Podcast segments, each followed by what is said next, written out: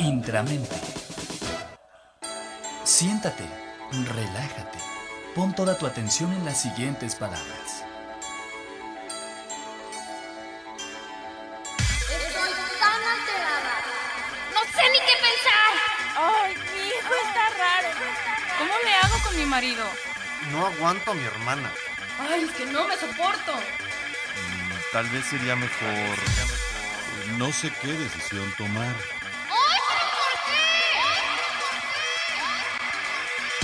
Listo?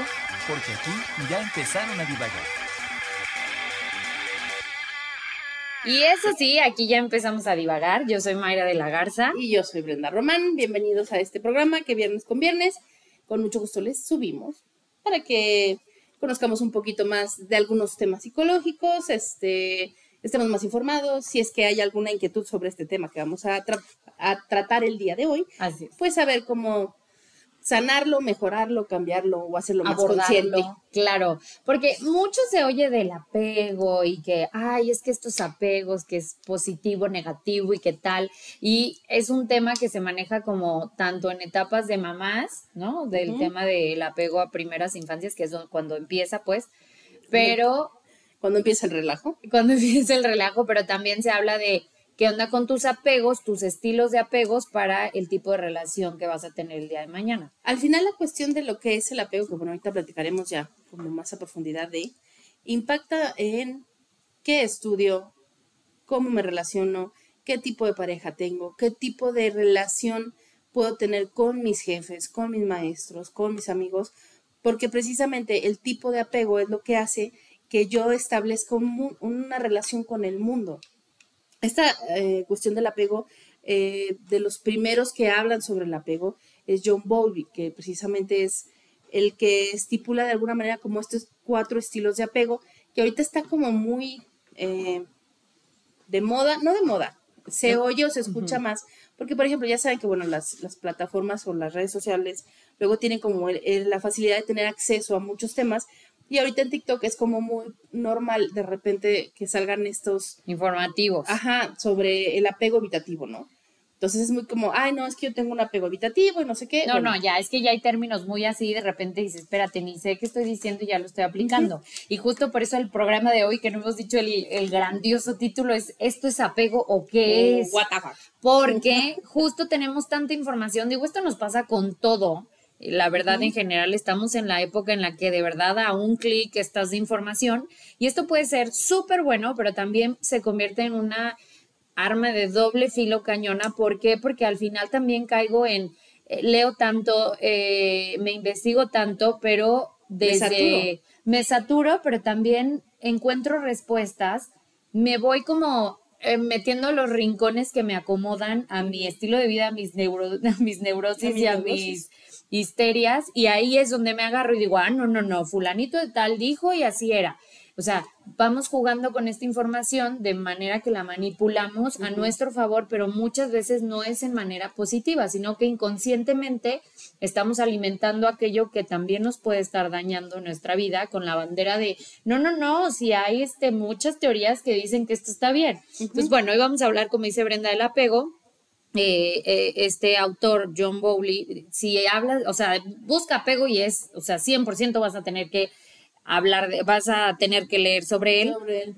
porque justo él habla de eh, este apego, ¿cuándo nace el apego?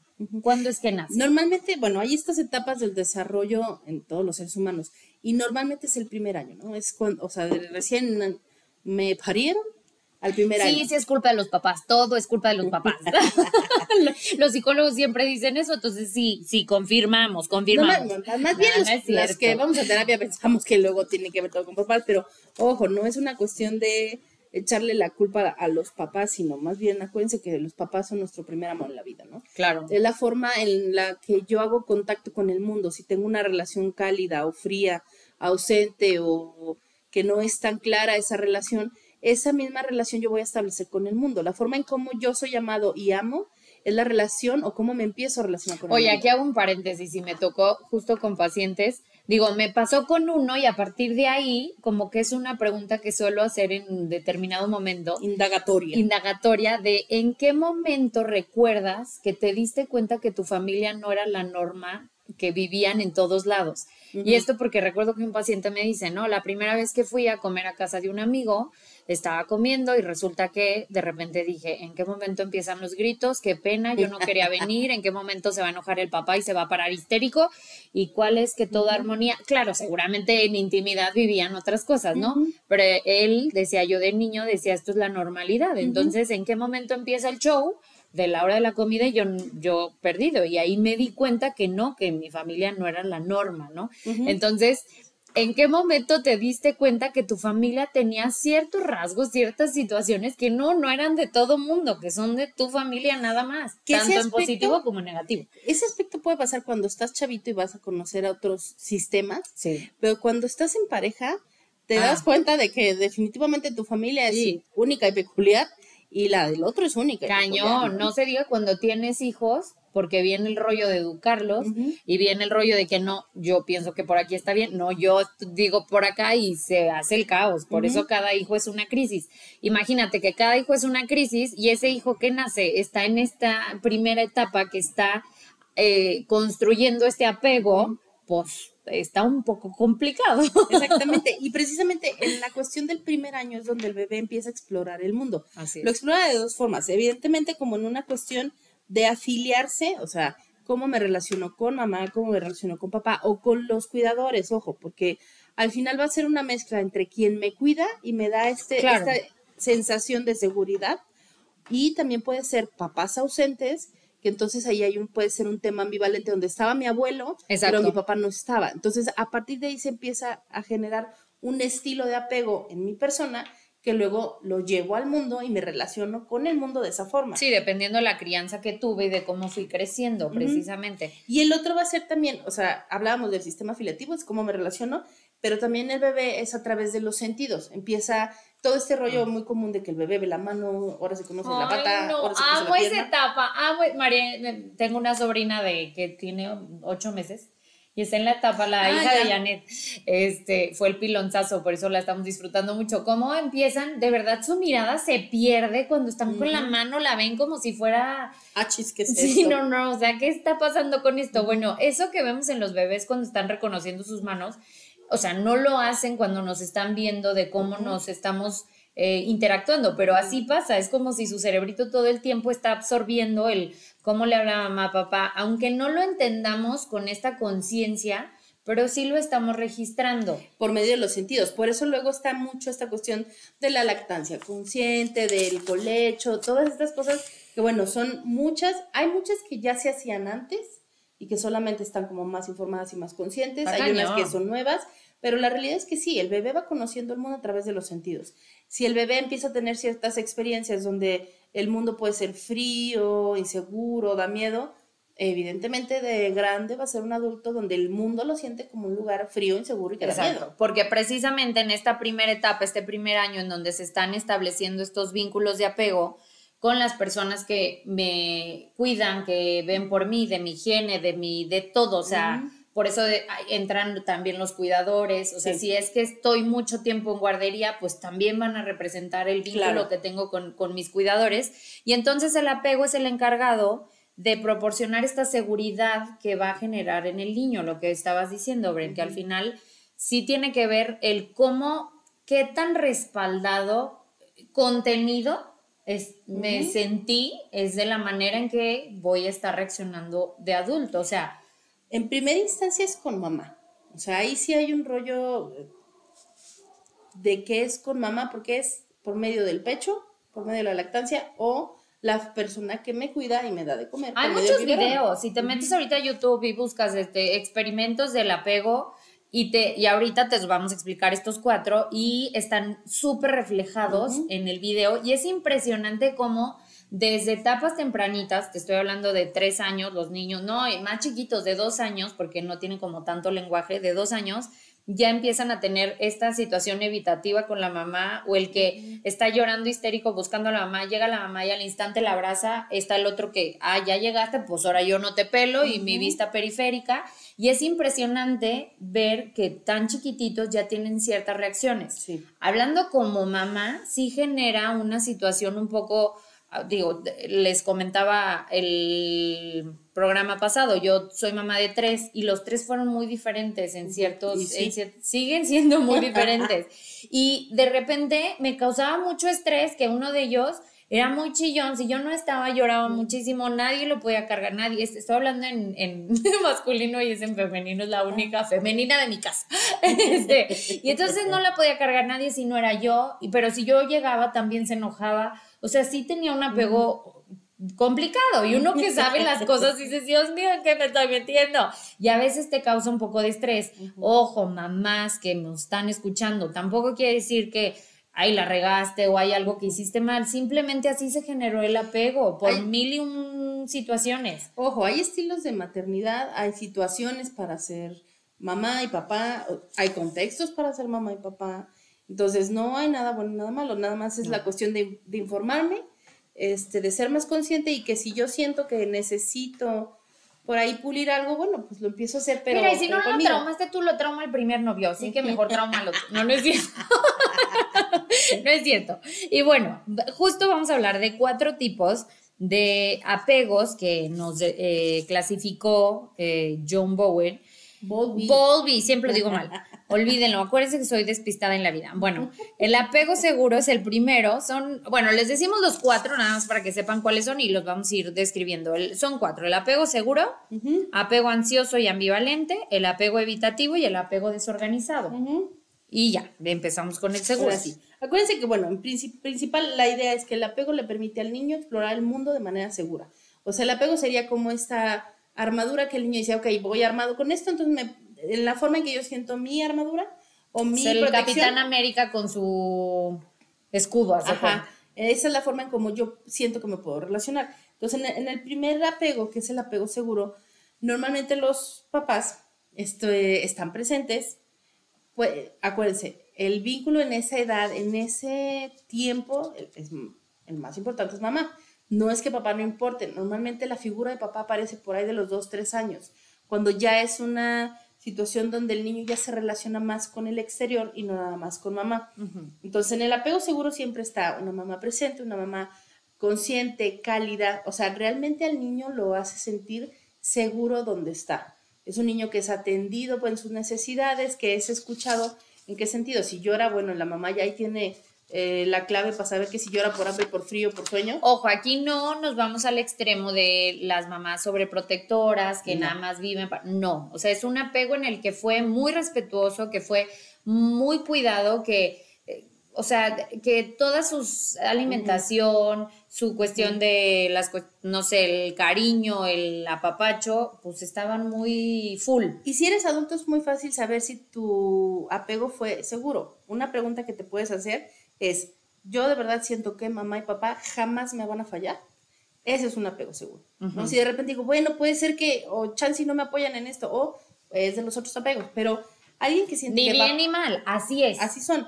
Acuérdense que somos seres humanos y que traemos heridas. O sea, nuestra, nuestra historia trae heridas. Nuestros papás también traen heridas y sus papás trajeron heridas. Entonces, así como heredamos la genética de los ojos, el tipo de cuerpo, las enfermedades, también heredamos las heridas. Y no es desde un afán de no amar al otro, sino simplemente vamos creciendo con eso. La idea es que cada generación pues estemos un poquito mejor porque seamos más conscientes en trabajar esas heridas y no heredarlas. Exacto. Ahora, ¿cómo son los niños? ¿Cómo vas a empezar a...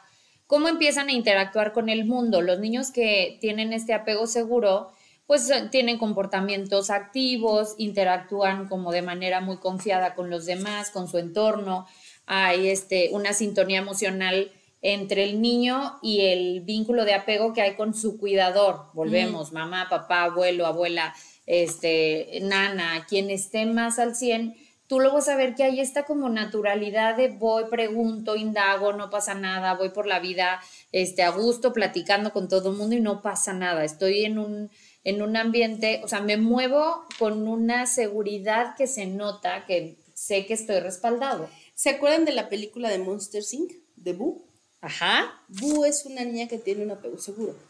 Si ustedes se acuerdan en la película, ella va y se relaciona, o sea, en Ay. ningún momento le chilla a la mamá. O sea, como que esta cuestión de que se siente Me segura encanta. moviéndose. Sí. Al final, en, en la película un poco se vuelve su apego seguro Zully. Sully, Sully. Pero al final es una niña o es un ejemplo de apego seguro. Es una niña que se, que se siente respaldada, que se siente segura, que explora, que se mueve. Ahí pueden identificar por ahí si tienen hijos, sobrinos o ustedes mismos, si está este apego seguro. ¿Y qué resulta con este apego seguro? Pues obviamente son personas que el día de mañana, en, un, en su vida adulta, no van a tener mm, mayor inconveniente con Relacionarse. relacionarse. O sea, hablamos de relaciones de pareja como tal o amigos, o sea, que van a confiar y que no van a estar con este temor de, ay, no, es que ¿por qué le cuento? ¿Qué tal que después lo Te- va a contar y voy a ser la víctima? Y Es una persona confiada, confía en el mundo, confía en la gente.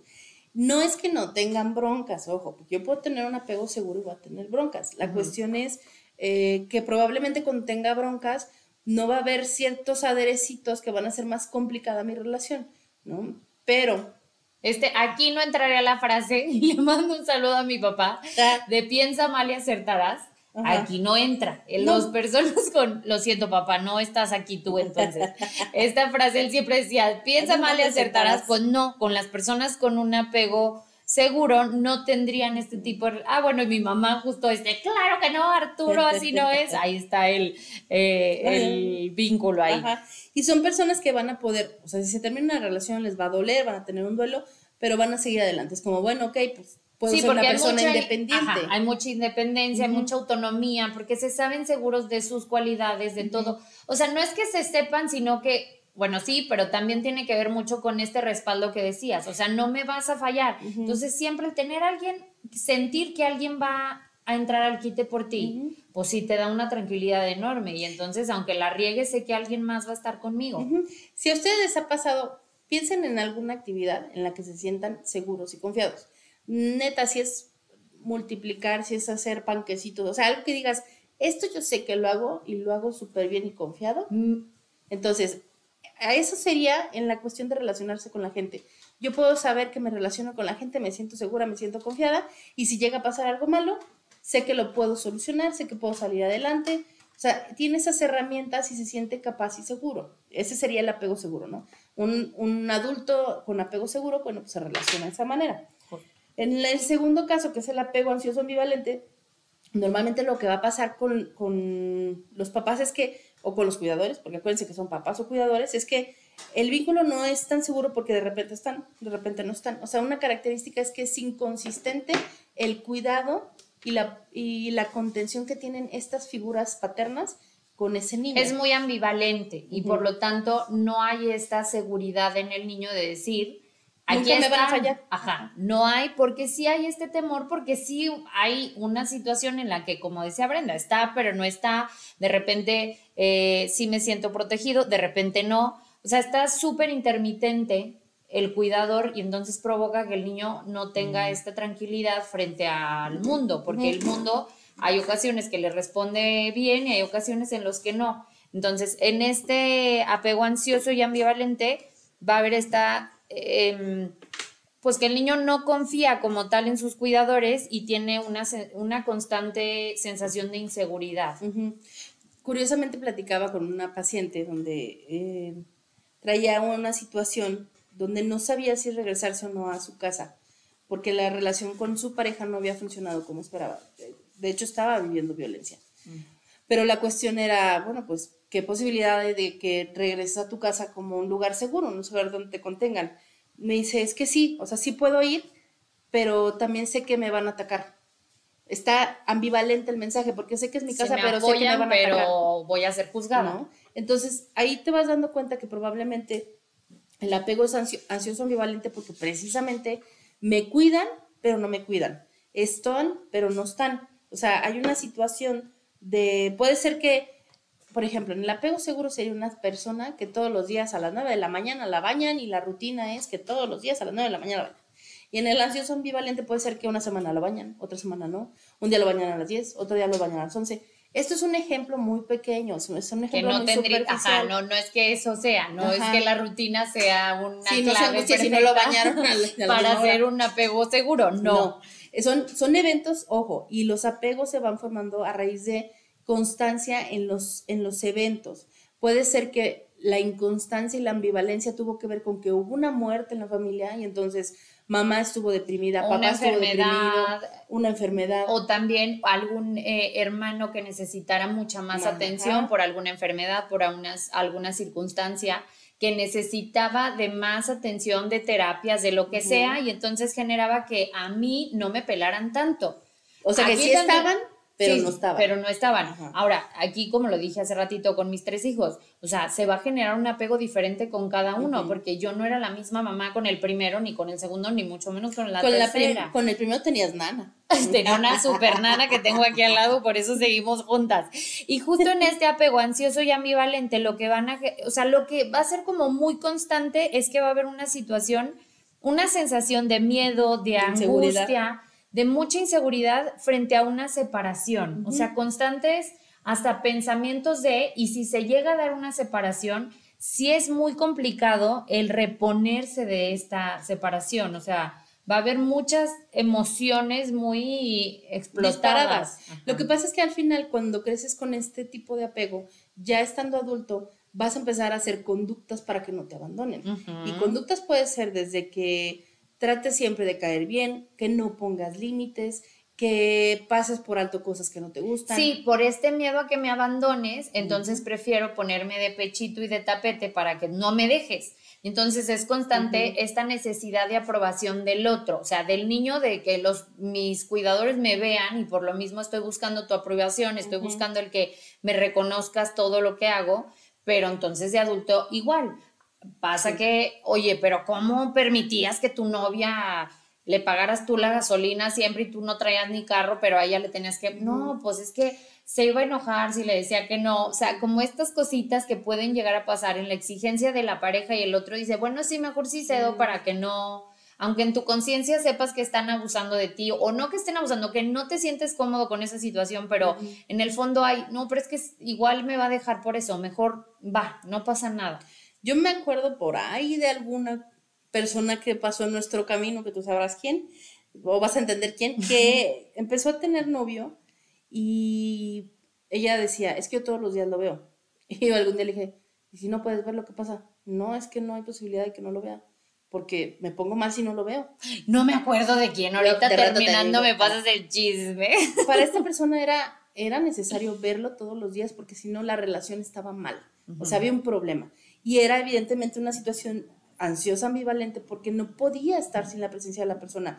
Y ojo, normalmente cuando establecemos este tipo de relaciones en trabajo, con amistades, en pareja, va a estar muy eh, en, contra, en contraposición con lo que es el amor. Yo en algún momento, no me acuerdo de quién lo escuché, hablaba de que el amor y la necesidad están contrapuestos. Mientras más necesites a alguien, menos lo amas, porque mi necesidad va a hacer que yo no respete lo que tú necesitas. En el caso del amor, tú vas a, de alguna manera, permitir que el otro sea libre y tome sus decisiones, pero en el caso de la necesidad es, no te puedes ir porque si te vas me muero, ¿no? Y esa es como la, la idea fantasiosa de, me voy a morir si no estás, pero eso está, está hablando de una herida de la infancia donde el niño de verdad sentía que se moría, porque al final el niño no puede gestionar muchas cosas de su autocuidado, y entonces ahí sí hay una real eh, necesidad de ser cuidado, porque si no mueren, pero de Recuerdo adulto, ¿no? en una plática que teníamos que justo decías, el punto ahí clave es cuando la persona, o sea, tú puedes decir,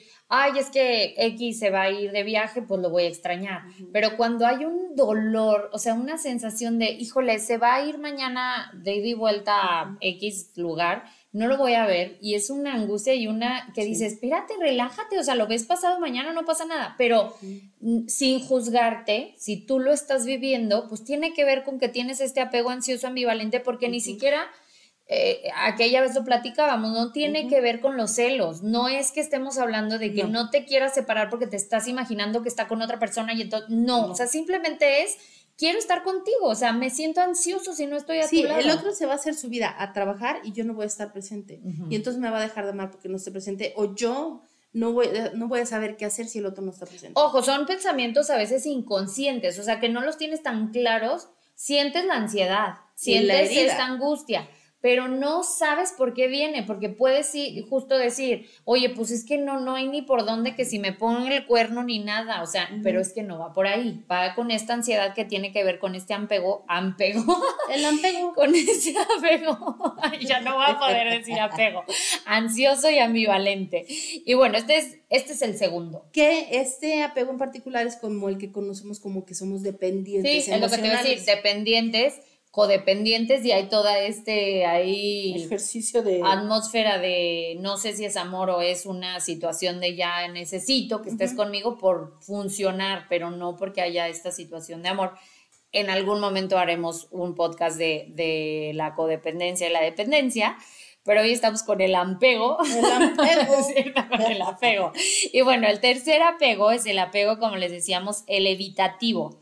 Aquí los niños eh, que tienen un apego evita- evitativo de plano no cuenta con los papás. Sí. O sea, las sensaciones con este vato y esta mujer no puedo. O sea, algo pasó en el contexto, en la historia, en la situación, que de verdad los bebés sintieron que no estaban papá y mamá. O sea, que y ni puede siquiera- que no estuvieran como tal. O que no fueron deseados o que fueron abandonados. Pero la cuestión es precisamente este rollo de que los niños no sienten para nada que pueden contar con una figura que, bueno, los papás o cuidadores, una figura que los contenga, que los cuide, que les dé seguridad. O sea, ahí no existió. O sea, tal cual, la constante ha sido que sus cuidadores han generado una inseguridad impresionante porque no estaban. O sea, tal, o bueno, estaban pero no estaban, de verdad fueron papalotes. O estaban para hacerlo sufrir. Ay, eso está muy duro, pero Sí. también es real. Digo- y, y, y bueno, aquí cabe mencionar que la herida, vamos a decirlo así, no tu papá y tu mamá que te amaban y te adoraban, su herida, sus monstruos, eran los que no permitían que hubiera esta conexión entre eh, ellos y su hijo y entonces generaban muchas eh, conductas de rechazo, de que no estaban, de pues hasta de negligencias como tal que pudieran pasar y que pues obviamente estoy generando en él que no haya esta seguridad. Claro. Y por ejemplo, ahí yo me acuerdo de los primeros casos que vimos en la carrera cuando hacíamos el servicio social. Este, saludos, ¿estás ahí? Al- Ah, yo sí lo sigo viendo, sí lo, sí lo sigo viendo, lo dije bien. Sí, sí, lo dijiste bien. A Charo también, muchos Ah, saludos Charito. a nuestra maestra. Precisamente Charo y Said nos coachaban. Bueno, a mí cuando yo hacía el servicio ahí en la escuela, me acuerdo mucho de un caso de cinco hermanos que, que tenían mucha violencia por parte de la mamá. Había una cuestión de, de violencia física muy fuerte y estaban de diferentes edades. El más grande tenía 15, luego había una niña de 13, una de 11, una de 9 y una de 7. Entonces, eh, Said trabajaba con el hombre, que era el más grande, una compañera trabajaba con otros dos y yo trabajaba con la de 7 y con la de 13. Y me acuerdo que un día estaba ahí con la niña, este, la más pequeña, dibujando y me acuerdo que la niña, platicando precisamente de su mamá, me dice, yo solamente quiero saber si alguna vez mi mamá me ha amado. Ese es un pensamiento y una frase de una niña que tiene un apego completamente evitativo, o sea, porque había una cuestión de violencia por parte de la mamá. Fíjate, hablando de esto, también me hiciste recordar, a mí me, lo- me llevaba el caso Charo Martínez, ¿verdad que sí? Charito Ahorita Martínez, Charito claro sí. Martínez, muchos saludos. También me acuerdo que yo estaba así como muy desesperada porque la niña me decía todo el tiempo, no, yo no cuento, no, yo no cuento. O sea, de que yo le decía, a ver, y platícame, no sé qué, en el juego, en el dibujo. No, yo no cuento. Entonces, cuando le cuento a Charo que yo estaba muy angustiada y decía, es que no me cuenta nada, me dice, Mayra, escucha lo que te está diciendo. O sea, yo no cuento. ¿Qué te está diciendo? Yo no importo, yo no, no, no represento nada. Y me acuerdo que en sus dibujos había toda una proyección impresionante. Y justo, pues estamos hablando de niñas chiquitas. O sea, Sí. yo también era, pues era cuando nos daban pacientes muy chiquititos. Ujú. Y está cañón como se empieza a reflejar de- des- desde estas edades esta falta de respaldo. Y imagínate cómo van a ser mis relaciones personales de adulto. van a ser muy complicadas porque al final, una, yo no confío para nada en el ambiente, en el mundo, en la gente. Entonces, sí hay una necesidad de ser amado, de ser aceptado, de ser tocado, pero el ambiente es muy hostil. Sí, Entonces, sí está, piensa mal y acertarás. sí, sí, o sea, hasta en la cuestión sexual les va a costar mucho trabajo relacionarse sexualmente porque al final Sí, están una de vulnerables. intimidad. Y de vulnerabilidad, de me expongo al 100%. En, en el apego evitativo, o voy a tender a conseguirme personas que me confirmen el patrón donde el mundo es espantoso y entonces me consigo parejas muy malas, o sea, con violencia, infidelidad, este maltrato, todo lo que me confirme la idea, o de plano digo, no, yo eso no lo necesito, pero está hablando mi herida, no es que realmente no lo necesite. Es distinto que tomes una decisión consciente de no tener pareja, pero aquí estamos hablando que lo tomas desde la herida, es al fin y al cabo que ni quería, como decían en las caricaturas. Entonces, va a ser una relación bien difícil, ellos van a establecer relaciones complicadas. Si te suena ahorita o te hace cosquillitas de pensar que tú puedes estar en este apego, una clave sería que te vayas para atrás y le preguntaras a tu niño interior, oye, ¿te sentías amado? Y digo, hasta ahorita te lo estoy diciendo y tú ya lo sabes. O sea, tienes la respuesta. Y aquí sí no es, porque puede que ya has resuelto muchas cosas, que ya has eh, mejorado la relación con tus papás, que tal vez la situación de aquella época ya no es la actual y se han limado las perezas, por así decirlo. Qué padre y qué bueno que, que se les dio esa oportunidad, pero no quita que en tu huella, en tu herida, está que tú creciste sintiéndote un niño o una niña no amada. Y ahí está la clave en saber que mi apego va a ser evitativo y va a ser un poco como en esta Acá, el, no, en el primero que era de seguridad, eh, apego seguro era Capitán América, ¿no? Y acá digamos que es un tipo Iron Man que se está cubriendo, ¿no? Que tiene una armadura y entonces yo mi parte sensible no la veas, no la toques, o sea, estoy detrás de esta armadura porque me necesito cuidar, porque en algún momento me hicieron tanto daño que no, no me sentí amado, entonces mejor no me veas, o sea, mejor mira yo aquí a gusto con mi, eh, mi pantalla y demás detrás de mi traje y el que el mundo se haga bolas, pero conmigo no cuenten. Sí, y al final, ojo, volvemos al punto de no necesariamente es que papá y mamá no me amaban, había situaciones, había heridas, había conflictos que al final nos cobraron factura. Y la cuestión es que si, bueno, yo puedo identificar en mí este apego evitativo, que al final la cuestión es que me acaba doliendo este estilo de apego, porque hay una necesidad real de amar, de sentirme amado, de sentirme seguro, de sentir que... Es, aquí sí, es un ejemplo muy claro. Eh, no me puedo enojar porque si me ven enojado me van a dejar de amar, ¿no? La, la cuestión sería que yo podría enojarme y la persona no tiene por qué dejar de amarme, porque al final eh, es una cuestión donde yo puedo evaluar a la persona con todo lo bueno y todo lo malo.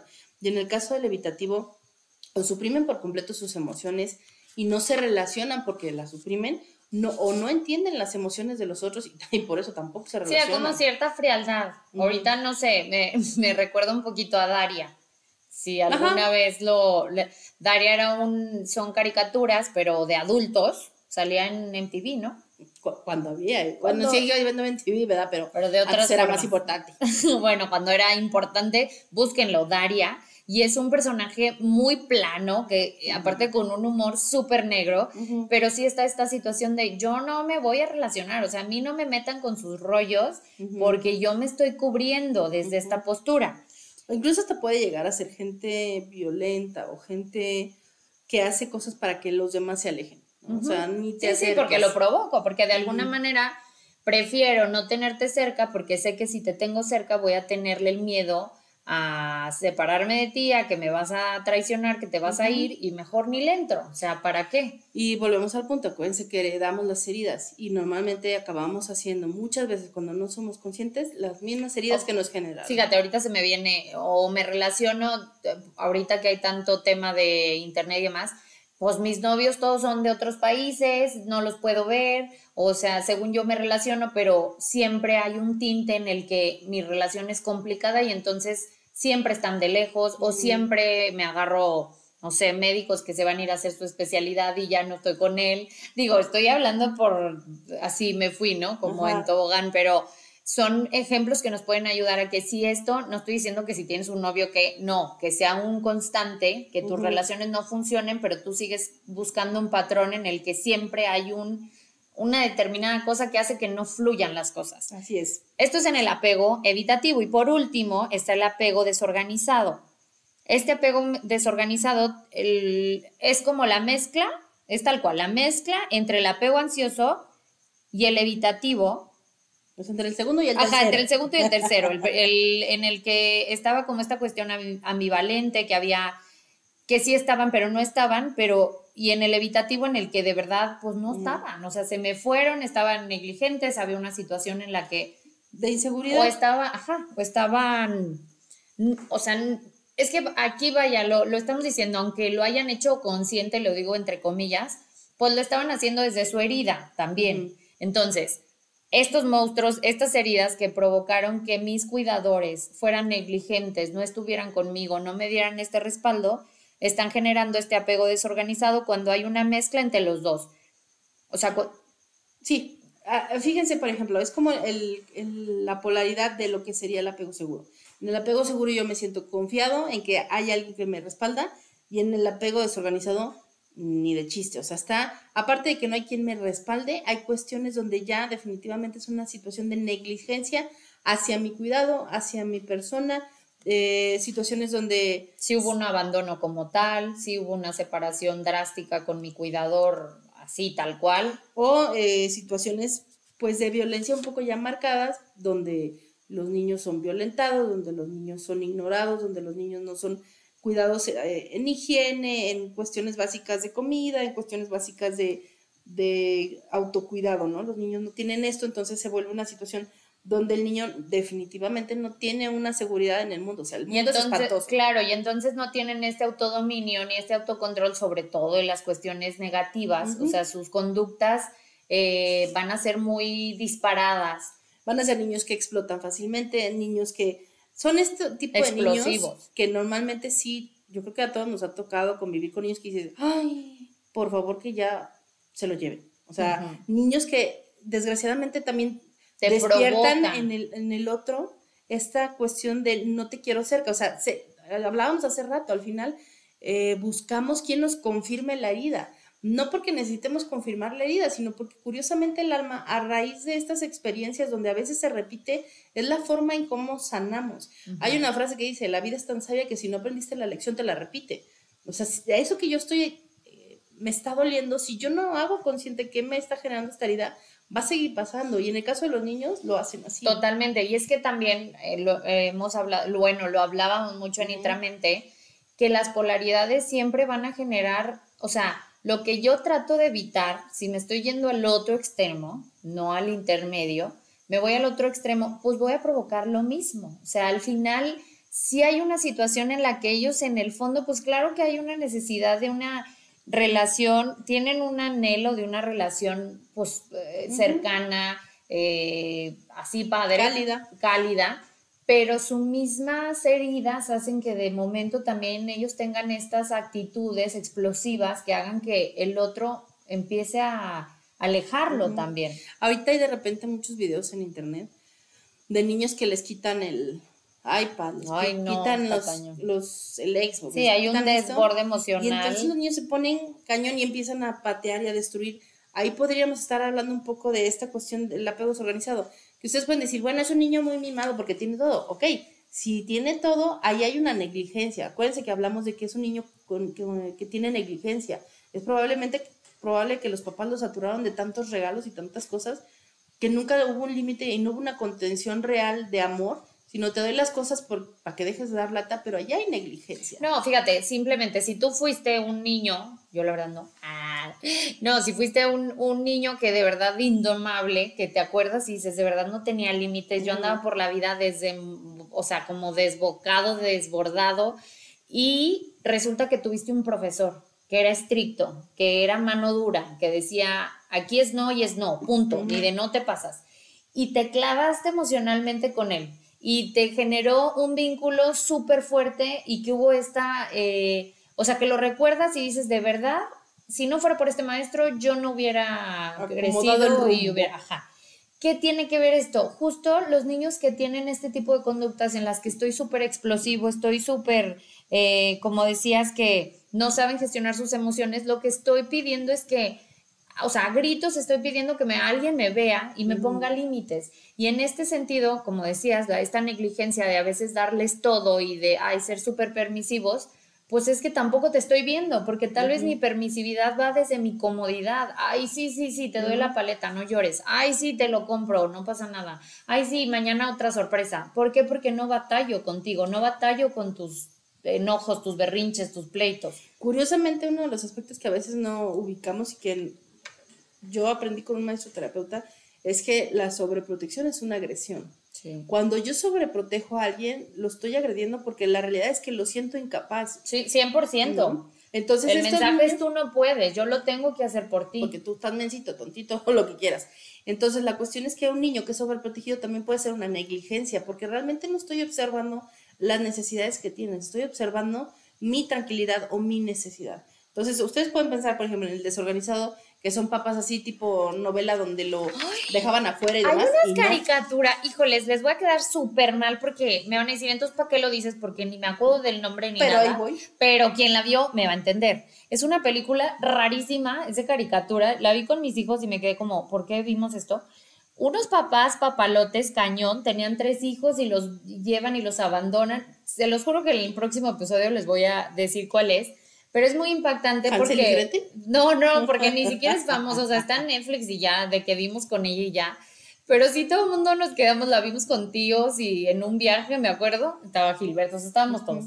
Y fue así como de, mm, ¿y esto qué? O sea, ¿dónde está el mensaje? Eran papás que eran como muy chavitos, novios, nos queremos tanto, nosotros tenemos nuestras metas y estos nos sobran. Y de verdad, o sea, tan es así que te digo que se fueron, no me acuerdo, como a un país y dejaron a los tres chiquillos y se fueron y no regresaron. Pues, o sea, así se quedó. Ah. Y era como de, ¿es en serio?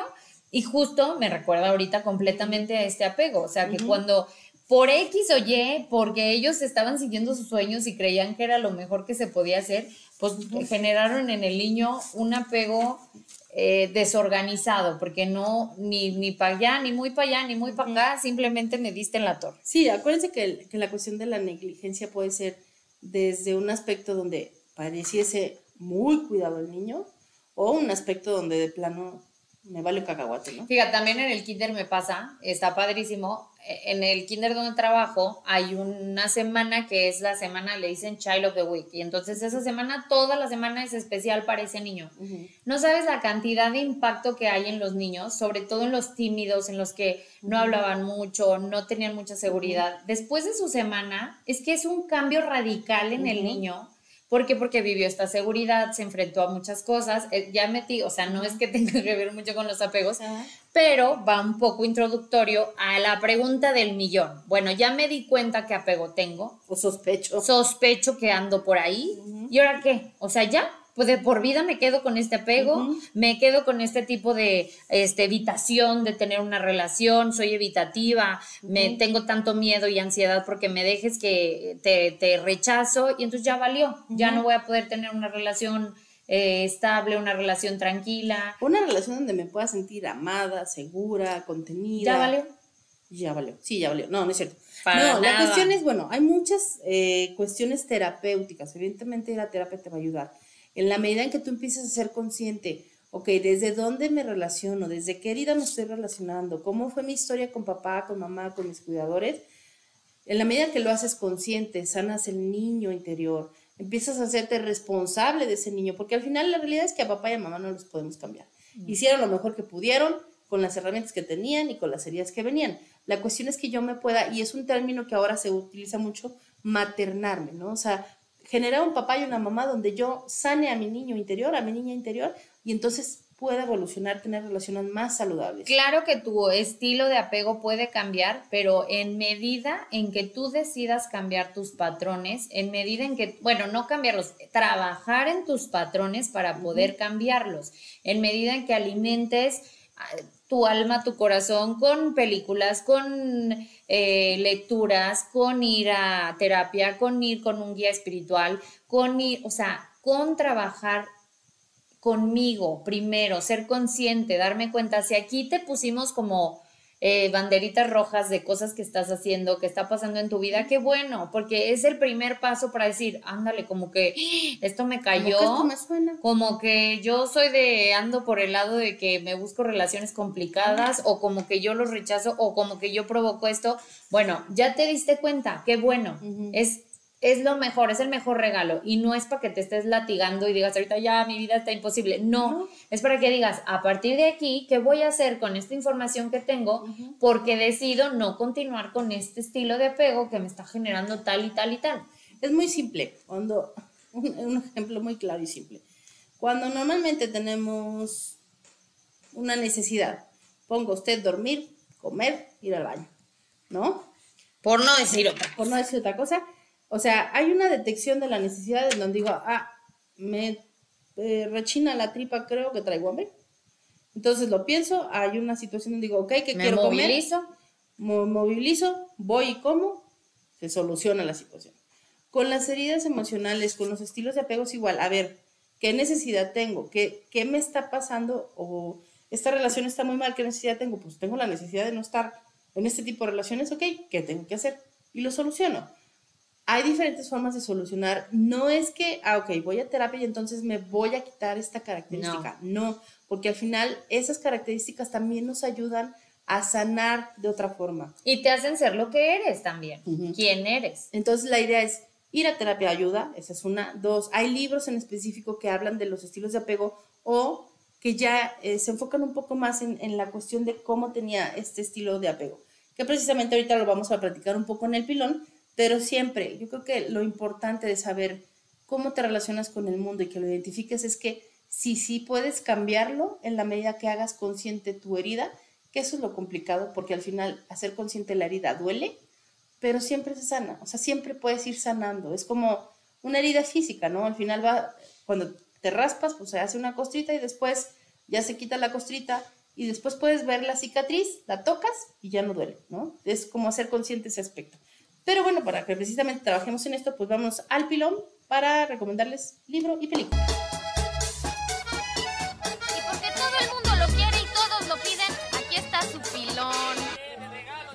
Y ahora sí estamos en la sección del pilón, en donde saben que les damos recomendación de libros, películas, Para que hagan su tarea. para que hagan tarea y para que si te tocó ahí, dices, ay, como que este tema así me movió, bueno, pues indaga en él y date cuenta que está pasando. Y si no te movió también, siempre es bueno conocer, saber y trabajar en uno. O sea, No, pues leer es que te lleva a otros otras dimensiones, entonces súper recomendable y justo te vamos a dar dos libros porque el primero es un poco más relacionado a tal cual mis relaciones de pareja, se llama Amores y Desamores, eh, procesos de vinculación y desvinculación sexual y afectiva de Félix López Sánchez, Sánchez. para Eh, que lo puedan leer. para que lo busquen y está muy bueno y, y tiene mucho que ver con lo que hablamos el día de hoy, de ahí hay mucha información de la que, que la que estuvimos hablando el día de hoy. Esto para relaciones como de pareja. Ajá. El otro, Se llama Este dolor no es mío. eh, identifica y resuelve los traumas familiares heredados.